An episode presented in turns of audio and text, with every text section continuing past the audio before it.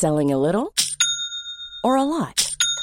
Shopify helps you do your thing however you cha-ching. Shopify is the global commerce platform that helps you sell at every stage of your business. From the launch your online shop stage to the first real life store stage, all the way to the did we just hit a million orders stage. Shopify is there to help you grow. Shopify helps you turn browsers into buyers with the internet's best converting checkout.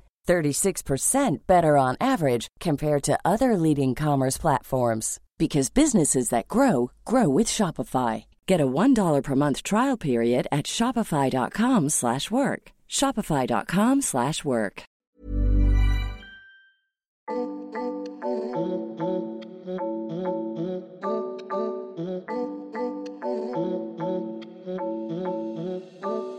Yeah. M'as-tu vu le podcast de cette personne-là qui n'est pas personne c'est le deuxième épisode de la série Écoute nos violences. Et pour vous raconter un petit peu les coulisses de cette série, au début, quand Lauriane m'a contacté, il était question de ne faire qu'un seul épisode pour qu'elle me raconte son histoire autour des violences intrafamiliales. J'avais prévu de faire une interview de 30 minutes. Cette interview a duré une heure et demie. Et même encore au bout d'une heure et demie, on avait encore tellement de choses à se dire et Lauriane avait encore beaucoup de choses à raconter. Alors Lauriane m'a proposé de prendre son téléphone et de me raconter, un peu comme un journal intime, ce qu'il s'est passé pour elle et sa fille à partir du moment où sa fille a fait des révélations sur ce qu'elle vivait. Dans cet épisode, on va donc parler de ce qu'il se passe quand un enfant fait des révélations sur des violences et de comment, en tout cas pour Lauriane, ça s'est passé en tant que parent pour gérer ces révélations et pour réagir et demander une prise en charge judiciaire sociale et psychologique. Merci à Lauriane pour son témoignage, merci pour son histoire. Donc pour précision, autant sur le premier épisode c'était une interview, donc on avait un échange avec Lauriane, je lui posais des questions, elle me répondait et on a fait toute une discussion comme ça. Or pour ce deuxième épisode, c'est Lauriane qui a pris la parole et qui concrètement m'a envoyé des fichiers sons avec son témoignage. Il faut alors que je vous prévienne, que je vous fasse un trigger warning parce que Lauriane va aborder des sujets qui peuvent être violents, qui peuvent être très compliqués à entendre, parce qu'on parle de violence sexuelle, on parle de violence physique, de violence psychologique. Et peut-être que si c'est trop compliqué, passer à un autre épisode, il n'y a pas de problème. On peut toujours en parler sur mon Insta podcast et il n'y a aucun problème. Alors en fait, moi j'appelle ça des révélations de ma fille parce que euh, dès la première phrase qui euh, m'a interpellée et interpellé les personnes qui étaient autour de moi, j'avais l'impression qu'elle avait retenu pendant quatre ans les choses qu'elle avait besoin de dire parce qu'elle n'avait pas encore l'espace pour le faire. Et donc c'était pendant des, vacances avec mes frères et sœurs et, mes neveux et nièces en pleine sortie culturelle. On était dans un parc euh, animalier et, et c'est là où elle a sorti sa première euh, révélation. De nulle part. C'est-à-dire que physiquement et verbalement, elle est passée de la petite fille qui profite euh, du parc animalier et de la famille et des vacances à Ok, je vis des choses que je n'aime pas et que j'ai besoin de comprendre et que j'ai besoin de partager avec vous parce que vous êtes des adultes de confiance et j'ai besoin de votre point de vue. Donc la première phrase a été Papa, quand il fume et qu'il me brûle, il me dit de ne pas le répéter, sinon il va avoir des problèmes à cause de moi et on sera séparés pour toute la vie. Ça, c'était la première révélation. Ok. Quand on devient parent, on se pose beaucoup la question de comment est-ce qu'on va expliquer à notre enfant euh, la reproduction, les règles, comment parler de la mort, tout ça. C'est aussi des questions qu'on se pose en tant qu'éducateur, de savoir comment est-ce que euh, on accompagne des petits-enfants à grandir, à s'autonomiser, à comprendre effectivement des sujets comme la mort, par exemple. Mais quand un enfant, quand son enfant, fait des révélations de l'ordre de la violence physique, dans un premier temps, où est-ce qu'on apprend à en parler avec un enfant? Dans quel manuel de SVT ça se trouve?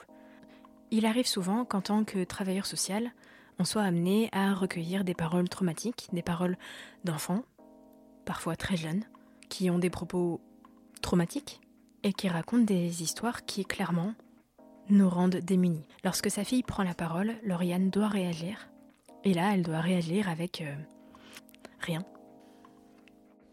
À l'issue de cette révélation, je lui ai dit Je te crois, t'as bien fait de m'en parler. C'est le premier réflexe que j'ai eu. Je lui ai pas dit ces mots-là, mais j'ai eu le comportement qui allait avec ce genre de mots-là. Et donc on en a parlé. Mes frères et sœurs étaient autour. C'est à mon frère qu'elle a dit ça en premier, mais j'étais pas loin et donc on en, a rediscuté ensemble. Et elle a vu que mes frères et sœurs étaient à l'écoute, inquiets et surtout euh, euh, en, en connaissance de comment on règle ce genre de difficultés. Donc on l'a rassurée tous ensemble. Et puis ensuite moi, puisque les vacances se sont terminées, je lui ai dit que elle a raison de dire quand il y a des choses qui la choquent ou qui lui font du mal. Je lui ai expliqué ce que c'était que le mal du cœur, le mal du cerveau et le mal du corps, pour qu'elle comprenne les violences émotionnelles, psychologiques et physiques. Je pensais pas encore du tout aux violences sexuelles à ce moment-là. Elles sont arrivées plus tard. Mais du coup, à partir de ce jour-là, bah, j'ai focus sur ce mal qu'elle révélait petit à petit par des phrases du même type. Elle évoquait des bêtises qu'elle faisait. Elle comprenait pas pourquoi la réaction de son père face à ces bêtises était si violente. Mais elle, elle savait pas que c'était violent. Elle pensait juste que c'était bizarre, que c'était effrayant et que c'était pas normal.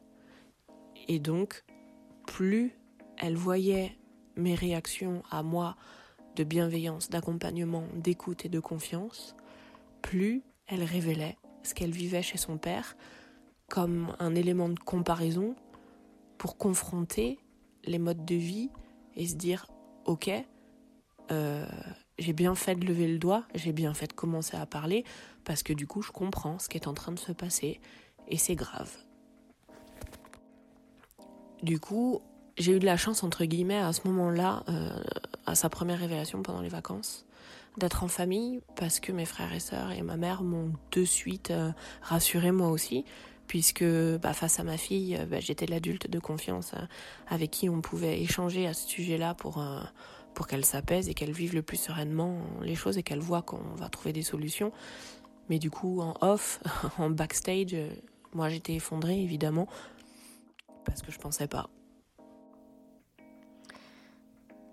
Quand une personne se confie à nous, on ressent le poids du secret, mais surtout le poids de la responsabilité quand son enfant, quand un enfant se confie, il faut agir. Là, la fille de Lauriane a demandé de l'aide. Il faut alors l'écouter et trouver des ressources extérieures. Je me souviens d'un moment où j'étais stagiaire dans une structure de protection de l'enfance, dans un foyer qui accueillait des jeunes de 5 à 12 ans. D'un soir où tous les jeunes étaient couchés et un des enfants se relève et frappe à la porte du bureau et il s'est passé quelque chose de très particulier dans ce bureau où j'étais avec ma tutrice de stage.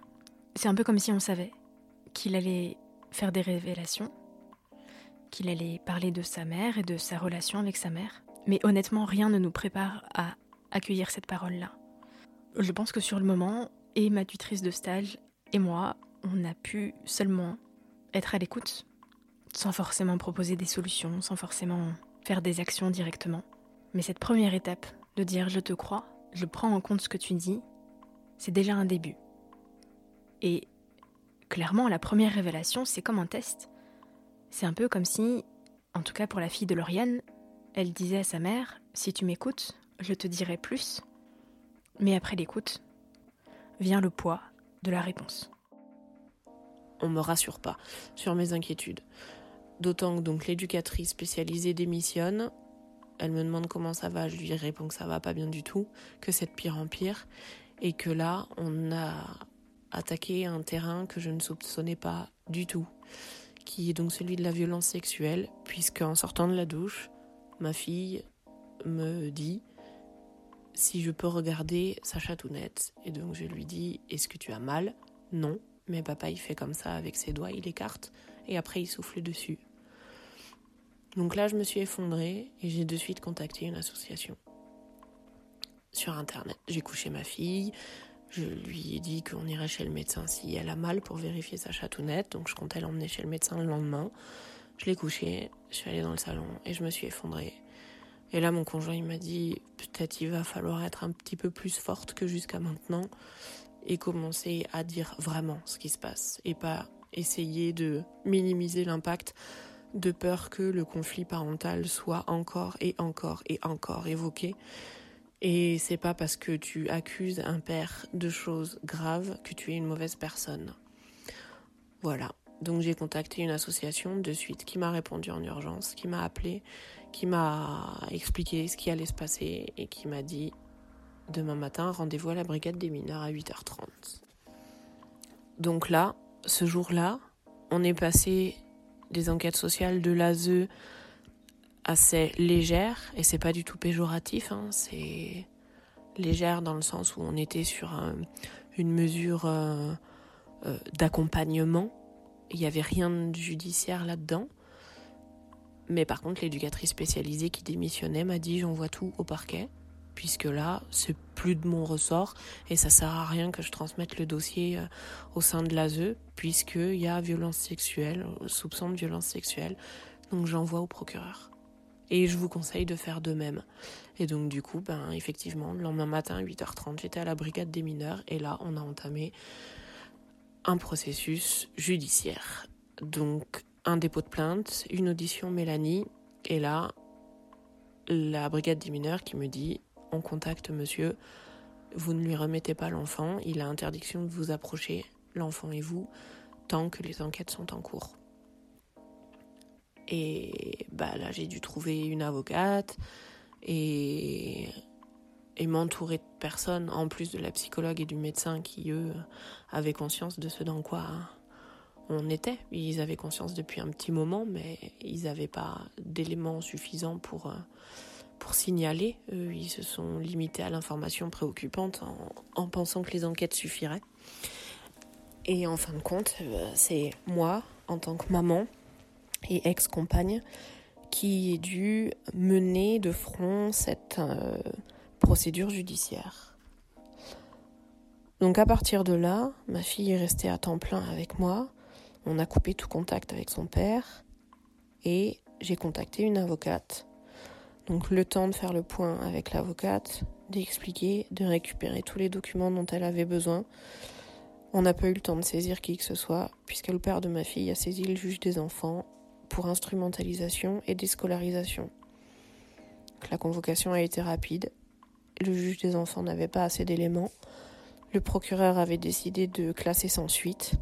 Donc en l'espace de deux mois, les enquêtes de police ont abouti à un classement sans suite.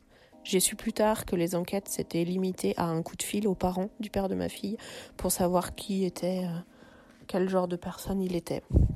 Je l'ai su bien après. Il n'y a pas eu de contact avec la psychologue, il n'y a pas eu de contact avec le médecin. Euh, il n'y a pas eu plus d'enquête que ça. Il n'y a pas eu de saisie d'ordinateur ou de téléphone portable. Ils m'ont pas demandé, moi, si j'avais des preuves de sa personnalité particulièrement violente. Et j'en ai beaucoup. Même si moi, je n'ai jamais porté plainte contre lui, j'ai des écrits, des SMS, des mails, des témoignages de proches, des enregistrements, parce que j'enregistrais toutes les passations, puisqu'à chaque fois, c'était terriblement violent. Donc il n'y a pas eu tout ça il y a eu un classement sans suite et un juge des enfants qui a dit J'ai pas assez d'éléments.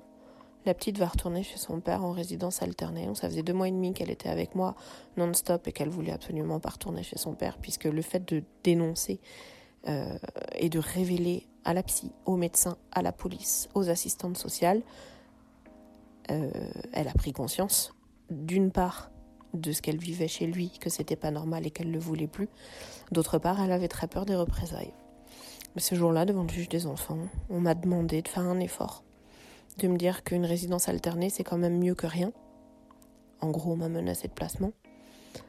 On m'a dit que c'était mieux que rien et qu'à partir de là, fallait le retour à la résidence alternée et elle a ordonné une mesure d'investigation judiciaire et éducative. Ok, ok. On va faire un petit point procédure euh, sociale, judiciaire, tout ça, tout ça. Mais c'est un peu pour comprendre ce qui se passe dans la situation de Lauriane et quels ont été un peu les processus de la prise en charge sociale, judiciaire, tout ça, tout ça. Dans le premier épisode, Lauriane expliquait que elle avait eu besoin, à un moment, d'un accompagnement à la parentalité, notamment parce qu'elle vivait seule avec sa fille, en garde alternée avec son père, et qu'elle sentait qu'elle avait besoin d'un soutien. Alors, tout ça, ça peut se faire en libéral, en employant un travailleur social, mais aussi en employant un psychologue, euh, kiné, psychomotricien. Ça veut dire que ce sont les familles qui doivent débourser toutes ces prises en charge. Donc effectivement, déjà, ça commence à créer un fossé entre les familles qui ont la possibilité de payer ces prises en charge-là et les familles qui n'ont pas la possibilité de payer ces prises en charge. Bref, un autre épisode à venir là-dessus. Mais dans la situation de Lauriane et de sa fille, il y a eu un autre processus.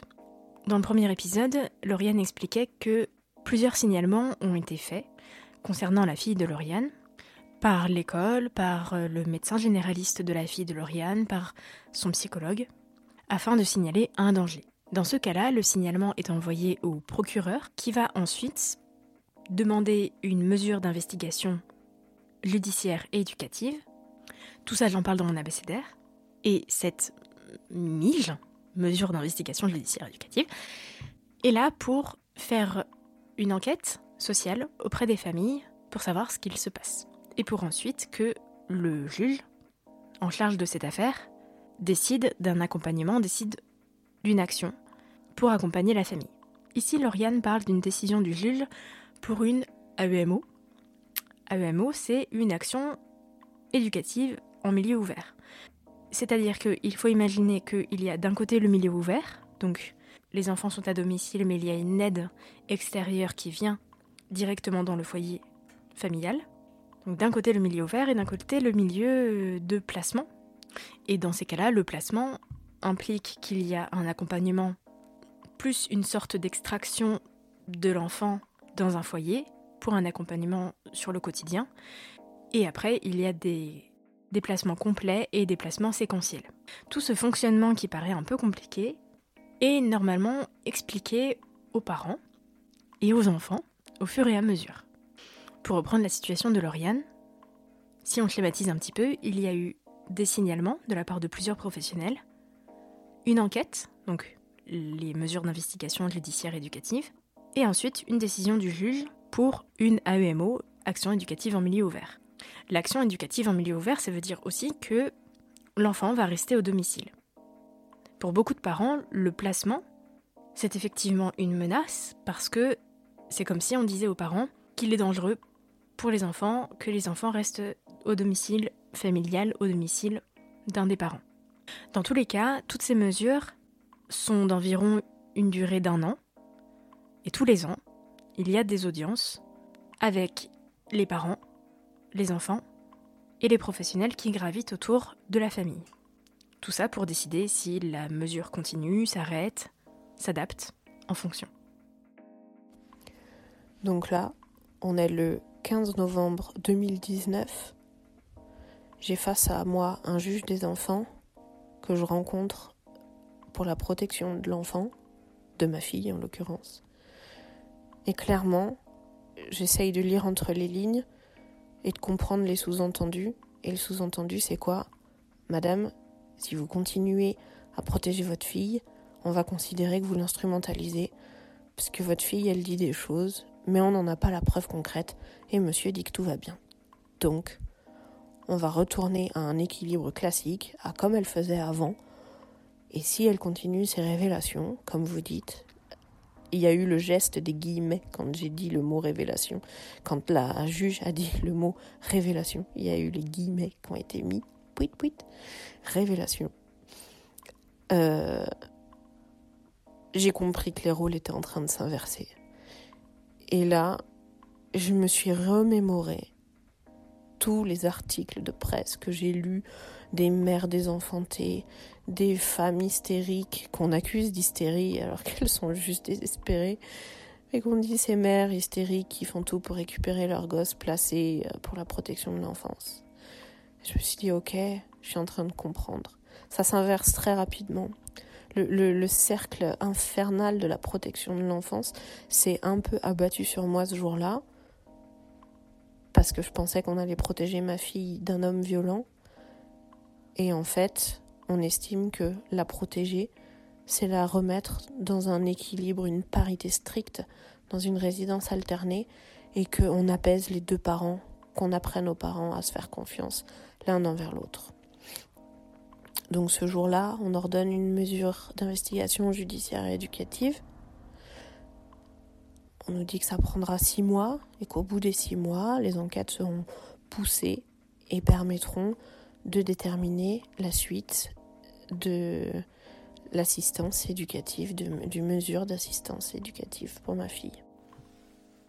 Ce qu'il faut se dire du coup, c'est que dans l'environnement des enfants, il peut y avoir donc le lait parent, mais aussi l'aide sociale à l'enfance, avec un référent, ASE, aide sociale à l'enfance, des éducateurs, des psychologues, des professionnels du paramédical, et tout ça, ça fait beaucoup, beaucoup de personnes autour des enfants. Je me suis toujours posé la question, quand j'accompagnais des jeunes, voir par exemple dans une semaine euh, leurs référents ASE, leurs parents, leurs psychologues, leurs psychomotriciens. Est-ce que tout ça, ça fait pas un peu beaucoup pour un enfant? Aussi, je me dis quelque chose. Comment est-ce que ça se passe dans la relation entre un parent et son enfant quand il y a la justice derrière? J'ai essayé de faire plein de choses, mais je suis capable de rien. Donc là, du coup, la descente aux enfers.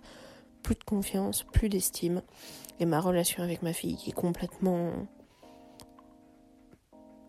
tronquée par maman, avec tout ce que je t'ai dit, pourquoi je continue à aller chez mon père?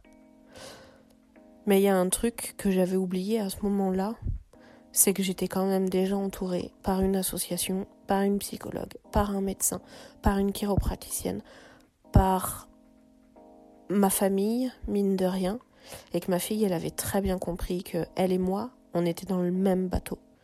Et qu'il fallait surtout pas qu'on arrête de ramer pour que le bateau continue d'avancer.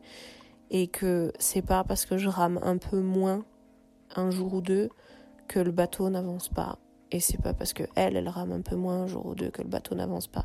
Et c'est pas parce qu'on s'arrête de ramer en même temps que le bateau n'avance pas. Parce que tous les coups de rame qu'on a mis jusque là ça a donné de l'élan et le bateau il continue d'avancer quand même donc ça nous a refortifié petit à petit les investigations judiciaires ont rien donné. Il n'y a pas eu de prise de contact, toujours pas.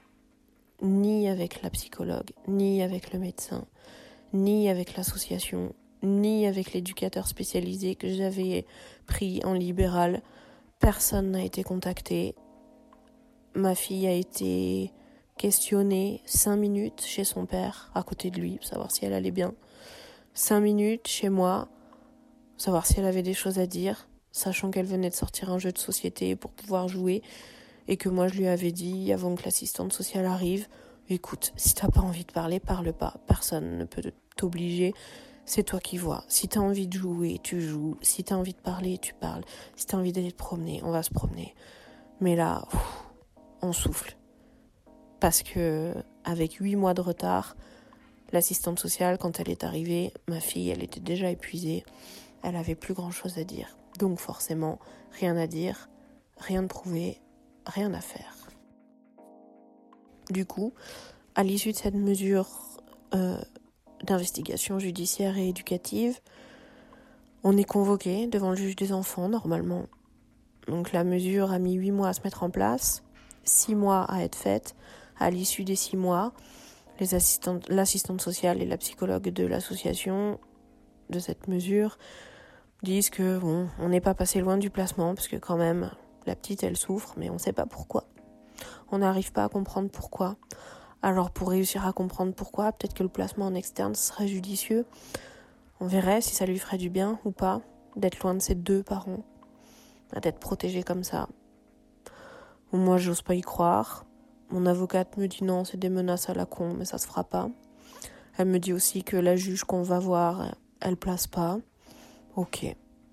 Donc là, elles me disent, on n'est pas passé loin, mais on va quand même faire donner une chance à une AEMO. Et puis euh, l'AEMO, ça va vous accompagner pour régler le conflit parental. Tout ce fonctionnement de recueil des informations préoccupantes, des signalements, de tout le processus du signalement à la mesure qui se met en place, c'est relativement récent. Ça date de la loi du 5 mars 2007 qui réforme la protection de l'enfance.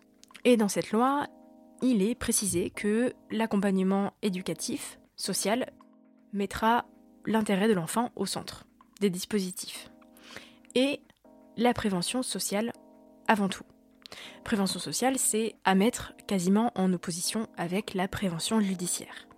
Dans la situation de Lauriane et de sa fille, le dispositif est passé d'une prévention sociale, où il y avait d'abord un accompagnement à la parentalité et un accompagnement pour sa fille, à une prévention judiciaire, puisqu'il y avait à ce moment-là des faits de violence sexuelle, de violence physique sur son enfant. C'est pour ça que Lauriane est passée par la brigade des mineurs, c'est-à-dire que l'affaire ne pouvait plus rester sur une AEMO administrative, c'est-à-dire avec l'accord des parents et avec une collaboration complète des parents, ça devait passer vers du pénal, une procédure judiciaire qui impliquait une enquête judiciaire pour les violences qui étaient dénoncées, mais aussi potentiellement une réadaptation des mesures prévues à la base. En revanche, une psychologue libérale, une chiropraticienne libérale, un éducateur spécialisé libéral et des mamans de l'école qui sont inquiets et qui me disent on en est où là? Mais moi je sais pas où on en est. Je sais pas, j'ai pas de nouvelles. Mais qu'est-ce qui se passe? Pourquoi il y a rien qui est fait? Ben je sais pas non plus. Mais je pense qu'il va falloir qu'on fasse nous-mêmes. Et du coup, je me suis chaussée en Xena la guerrière et je leur ai dit à tous s'il vous plaît, si vous voulez vraiment protéger Luna, si vous avez vraiment l'intention de faire quelque chose, je crois qu'il faut qu'on fasse nous-mêmes, chacun. Et donc chacun de leur côté, ils ont écrit un signalement qui a été transmis à la CRIP, qui d'elle-même a vu l'historique et a dit Ok, j'envoie tout au procureur. Et là, il y a eu quatre signalements chez le procureur. Et bizarrement, une semaine après, ma fille était de nouveau auditionnée par la brigade des mineurs directement à l'école pour pas interférer, pour pas qu'il y ait d'interférence dans sa parole. Le lendemain, je recevais une convocation devant le juge des enfants pour dans deux semaines, donc le 4 février, audience devant le juge des enfants. Et là, la veille, le rapport est rendu. Le rapport de la mesure d'investigation. Ce rapport dans lequel il n'y a rien. Il n'y a pas d'investigation. Il y a une discussion avec la mère, une discussion avec le père, une discussion avec l'enfant. L'enfant semble aller bien. Les deux parents semblent pas s'entendre du tout et sont en désaccord sur tout. Il faut les aider à trouver leur place dans la cellule familiale. Ok. Et le jour de l'audience, on valide ça. Une assistance éducative en milieu ouvert. Par rapport à cette situation, on peut se poser la question de est-ce qu'un placement pourrait vraiment faire changer les choses? Alors comment ça se passe? C'est que il y a plusieurs types de placements. Il y a par exemple des placements en urgence où la brigade des mineurs peut intervenir à tout moment dans la famille, dans l'école, en plaçant directement les enfants dans un foyer d'urgence où ils peuvent rester quelques semaines, le temps de trouver un foyer plus pérenne. Il y a aussi des placements qui sont faits avec l'accord des parents, notamment quand des parents se sentent démunis et ne savent plus comment accueillir leurs enfants. Ça, ça peut arriver notamment quand des familles sont dans des situations de grande précarité et ne sont plus en capacité de pouvoir subvenir aux besoins matériels et alimentaires de leurs enfants. Il y a aussi des placements qui se font après de longues mesures en milieu ouvert qui ont échoué. Et ça m'est arrivé souvent de voir en protection de l'enfance des placements après des AEMO qui ont duré, qui ont duré, et où la situation ne changeait pas, voire s'empirait. Et il est vrai qu'une fois qu'un enfant est placé, ça peut prendre des années avant qu'il retourne dans le foyer familial. Mais dans la situation de Lauriane, comment le placement peut être une menace? Alors même que le dispositif de l'AEMO ne s'était même pas encore mis en place. Comment faire face au silence des professionnels qui devraient accompagner les personnes? Comment faire lorsqu'on attend de la place dans les associations, de la place dans le planning de l'aide sociale à l'enfance? Comment s'armer avec d'autres personnes? Du coup, j'accepte. Mais je regarde la juge des enfants droit dans les yeux et je lui dis Ok, moi, ça fait 4 ans que j'essaye de sortir du conflit parental, que j'essaye de sortir ma fille du conflit familial. 4 ans que j'ai proposé une médiation familiale, un suivi psychologique, pour elle, mais aussi pour nous, que j'ai proposé de pouvoir communiquer autrement que par SMS, parce que c'est de plus en plus violent, pouvoir mettre en place un petit carnet d'écriture, de pouvoir manger ensemble une fois de temps en temps. Moi, l'ex-femme violentée, je suis capable de manger en tête à tête avec un homme violent une fois par mois dans l'intérêt de ma fille. Aujourd'hui, j'accepte une assistance éducative en milieu ouvert, mais par contre, je ne veux plus du tout entendre parler de la justice. Et je ne veux plus que ma fille en entende parler. Elle a été auditionnée deux fois par la brigade des mineurs. Elle a été auditionnée quatre fois par des assistantes sociales. Elle a été entendue par sa psychologue depuis quatre ans. Elle a été entendue par le médecin traitant depuis quatre ans, par sa chiropraticienne qui bien sûr voit des dysfonctionnements physiques et organiques depuis deux ans.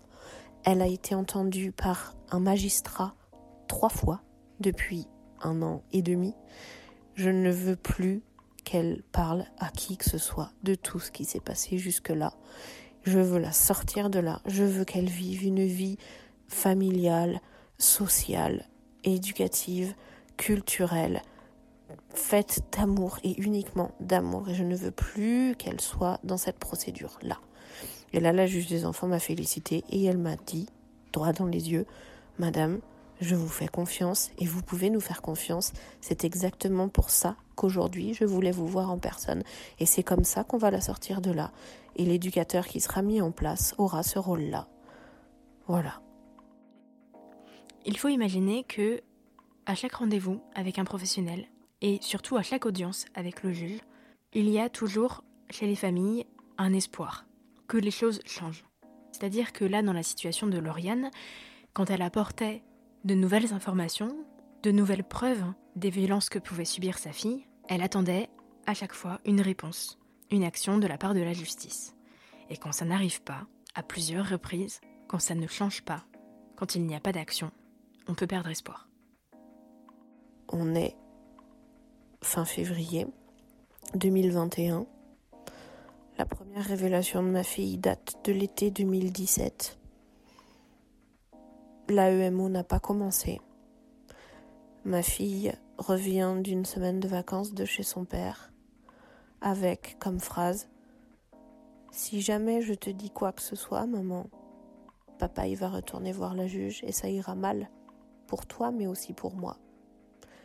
Elle a des bleus absolument partout. Elle a cauchemardé la première nuit et elle m'a dit Maman, si je passe les nuits avec toi, j'ai l'impression que je suis quand même plus en sécurité. J'ai déjà pas envie d'y retourner, sachant qu'on est parti pour une semaine de vacances. Et le premier jour avec moi, elle me dit J'ai déjà pas envie d'y retourner. Quatre ans après. Voilà, la protection de l'enfance. Oui, je sais, je sais. Toute la protection de l'enfance n'est pas comme ça. Il y a des choses qui peuvent marcher. L'aide sociale à l'enfance, c'est d'abord un service qui n'a pas assez de moyens, qui n'est pas assez formé, ok. Effectivement, il y a plein d'accompagnements, plein de placements qui se passent très bien. Mais c'est un peu comme toutes les violences sexuelles, hein, euh, not all ok Mais quand même assez pour qu'il y ait autant de témoignages de femmes victimes de violences sexuelles. C'est que quelque part, il y a un souci. Donc effectivement, l'aide sociale à l'enfance manque de moyens financiers, humains, matériels. Mais on peut déjà écouter les témoignages de Lies Loufoque, qui a écrit notamment L'enfer des foyers, et de Akan Marty, qui a écrit Un enfant mal placé, qui raconte de l'intérieur, en tant qu'enfant, comment un placement peut être destructeur. Là, ce qu'attend Lauriane, c'est une action de la part de la justice, une action de la part de la protection de l'enfance, qui part déjà de la communication, de l'information de ce qui se passe. La plus grande violence dans tout ça, c'est de ne pas comprendre pourquoi les choses ne changent pas. Je remercie infiniment Lauriane pour son témoignage, pour sa sincérité et pour son partage. Et je lui laisse le mot de la fin. Il y a quand même un truc que j'ai pas dit, c'est la réponse à la question, mais comment tu fais après toutes ces années pour continuer de vivre sereinement et d'aller bien? Et en fait, la question, elle est toute bête, c'est que plus les jours passent et plus je me dis que l'amour et la confiance vaincront tout. Et c'est ce que je transmets à ma fille. Parce que euh, moi aussi j'en ai ras-le-bol de penser à la violence euh, intrafamiliale, au conflit parental, à la protection de l'enfance, à la justice, à la brigade des mineurs, aux travailleurs sociaux, etc. Et je comprends qu'ils en aient tous marre eux aussi parce que on a tous peur de faire une erreur dans la protection de ma fille. Tous. Et je pense que n'importe quel travailleur social est hanté par des, des, des dossiers qui ont été médiatisés ou des dossiers qui ont été loupés, des trucs qui ont foiré. Moi, en tant que mère, c'est pareil. Hein, tous les jours, je me dis, putain, est-ce que je préviens le médecin? Est-ce que je préviens la psy? Est-ce que j'appelle la police? Est-ce que j'envoie un courrier à la juge? Parce que je me dis, bon ben voilà, moi, je, je n'ai qu'une envie, c'est de protéger ma fille. Mais est-ce que ça va pas lui porter préjudice de faire ça, parce que tout peut être interprété, réinterprété. Et vu que j'ai plus du tout envie de penser à ça et de me poser de questions, bah en fait je vis dans l'amour et la confiance avec elle, en permanence. Et ouais, elle a un père défaillant, mais parce que lui, il a jamais connu l'amour et la confiance. Et c'est comme ça qu'il est devenu ce qu'il est aujourd'hui. Je dis pas que je le pardonne, mais par contre je suis capable de me mettre à sa place et de me dire, si j'avais vécu sa vie, j'aurais pas pu devenir une autre personne que ce qu'il est lui aujourd'hui. Je pense pas. Moi, j'ai eu la chance de vivre ma vie. Et du coup, bah, aujourd'hui, je vais continuer à créer les chances d'avoir ma vie et la transmettre à ma fille. Et c'est ça qui permet d'avoir un quotidien le plus solide et lumineux possible. Merci à vous d'avoir écouté cet épisode. Vous pouvez retrouver le dernier épisode de la série Écoute nos violences très prochainement. Dans ce dernier épisode, on va parler précisément des violences conjugales et de comment protéger son enfant quand on a été soi-même victime de violences. Je vous préviens d'avance, ce n'est toujours pas un épisode facile à écouter, mais il n'y a pas de problème, on pourra toujours en discuter sur mon Insta Mathieu.podcast. D'ici là, n'hésitez pas à faire des retours dessus, c'est précieux. À très vite pour le prochain épisode. Merci.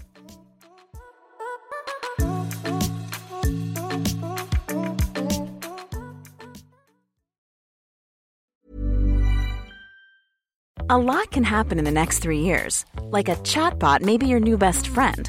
But what won't change? Needing health insurance. United Healthcare Tri Term Medical Plans are available for these changing times. Underwritten by Golden Rule Insurance Company, they offer budget friendly, flexible coverage for people who are in between jobs or missed open enrollment. The plans last nearly three years in some states, with access to a nationwide network of doctors and hospitals. So, for whatever tomorrow brings, United Healthcare Tri Term Medical Plans may be for you. Learn more at uh1.com.